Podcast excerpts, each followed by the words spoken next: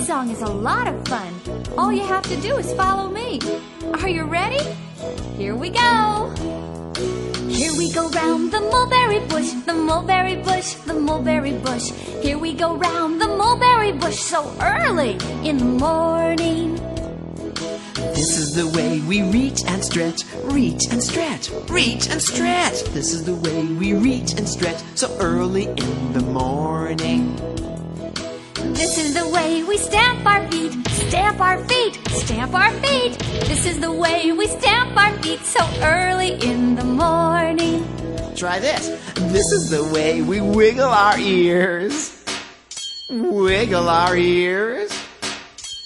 Wiggle our ears. This is the way we wiggle our ears. So early in the morning.